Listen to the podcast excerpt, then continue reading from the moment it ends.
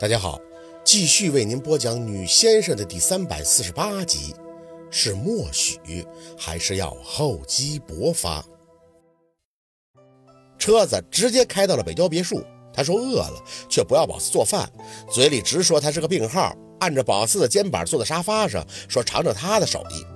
宝四对着落地窗外的残阳发了好一会儿的呆，也不知道是不是被家树的事儿闹的，还是今天周疯子突然搞出的惊心动魄，心情总是有些低迷，还是恨自己太无能了。即便是陆佩轻描淡写，不愿就他的付出多谈，什么转院，什么周疯子，他都不说，只聊别的，还问宝四北海道酒店开业剪彩要不要去玩玩。宝四吃着饭摇头就说不去。都是媒体，还有很多受邀的嘉宾，他上去算怎么回事啊？太招摇了。想了想，又多问了他一嘴：“哎，你妈妈会去吧？”我的项目他不掺和。陆佩回了一嘴：“不过他也快回来了。”说着，还孩子气的冲宝四笑笑：“会不会紧张啊？”宝四还是摇头：“不紧张，早就应该见见呀。这个女人也太能耐得住气了，不喜欢她，还能看着她和她儿子在一起这么久。”他是默许了，还是要厚积薄发呢？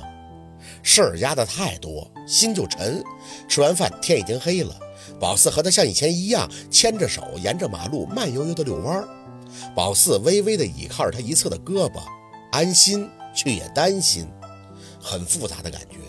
人不回来，拼命的想见；这人一回来了，宝四又觉得自己把生活过得太狼狈了。这烂摊子为什么总要他去帮忙收拾啊？兔子，啊！宝四抬眼看他，不知不觉的就走到了项目附近。围挡已经撤了，现在能隐约的从半山处看到酒店的轮廓。偶尔有保安路过巡逻，灯关着，看不清全貌，太暗了。我回来，你开不开心？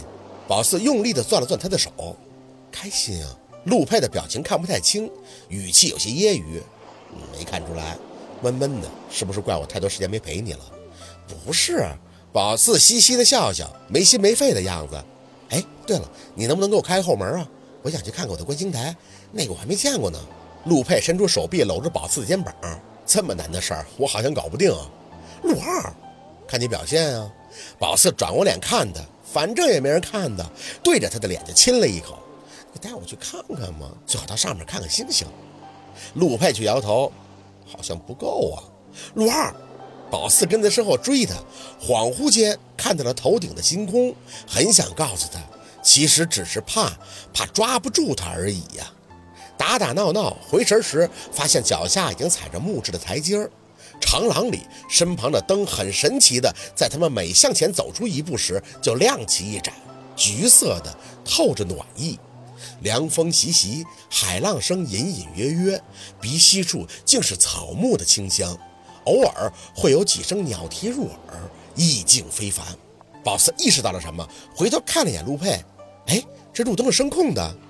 陆佩站在身后，双手很潇洒地插在裤兜里，肩膀一耸，不说话，浑身都写满了你自己探索的意味。宝四嘴里发出一句笑音，试探着迈步，穿过 U 型拱门长廊，这些路灯就像是夜里会发光的花朵，只要一走近，就旖旎地亮起，点亮前面的路。心里兴奋，宝四不由得加快脚步。眼见着要到观星台附近，入眼高耸的建筑物顿时让宝四停住了脚步，嘴里不自觉地发出“哦”的一声。夜色中，他像是一个巨人，不卑不亢，高高的耸立。一层入口是个四方形大厅，二层向上则是圆柱形，直通天际。宝四仰头看着，脖子酸痛。陆佩，这路灯照的看不清啊。他。陆佩的一响指在耳边打起，圆柱建筑当时发光，炫彩异常。呀！宝四被这亮起的光亮生生的晃了眼睛，尤其是观星台的圆形罩顶八角部位还有八个射灯，按八卦颜色而分，点亮夜色的同时更是耀眼异常。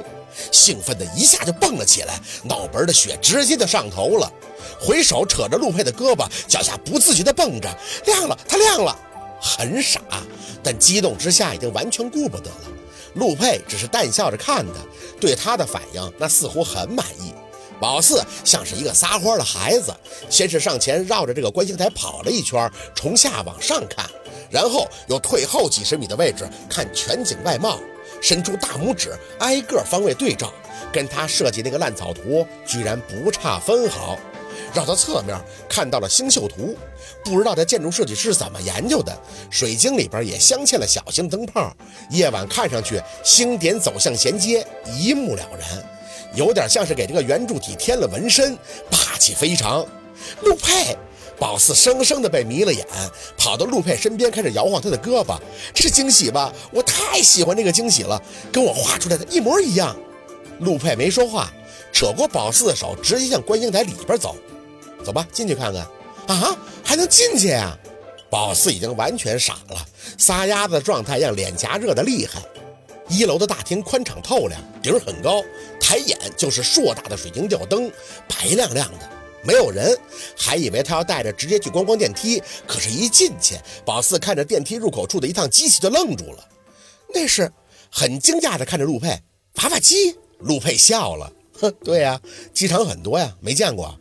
见过是肯定见过呀，但是很少有娃娃都是一样的吧？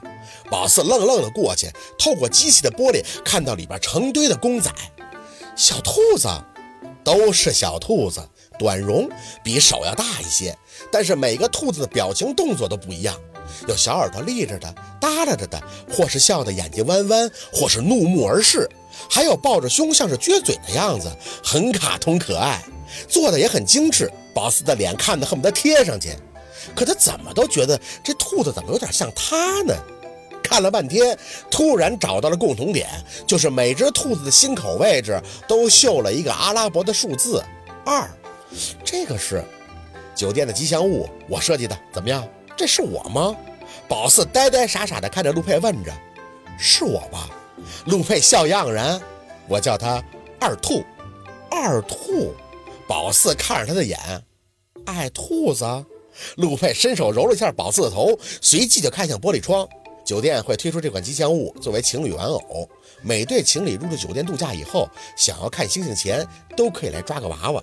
你觉得创意好不好？说着就掏出硬币塞到娃娃机里，手在摇杆上动了动。宝四瞬间就提了口气，看着机器抓手对准，发声抓。咔嗒一声，机器吐出了一个瞪眼睛的小兔子。宝四美滋滋拿在手里看了看，还要一个，再来一个笑的。陆佩继续抓钩在里边抓个不停，这宝四就没这么欣喜过，拍手跺脚，这命中率超高的好不好？不停的从机器的洞口里拿出娃娃，还有那个睡的像是睡觉冒鼻子泡的，他从来都没有如此的满足，抱着满怀的娃娃，这才冲着陆佩叫停。好了好了好了，明天再来抓。话一出口，才意识到他其实不是和陆佩出来玩的，只是太兴奋了，看着他给抓娃娃，真的以为自己在某个游乐场了。喜欢吗？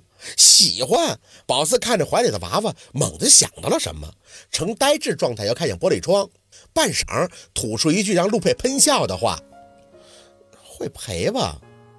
哈哈哈他笑，宝四还是发懵。你笑什么呀？我听说这种机器都被调过的。不过我不希望你调，那样抓不到就会很失望的。可是要是不调呢？这娃娃做这么好，要是……兔子，你还真是个财迷。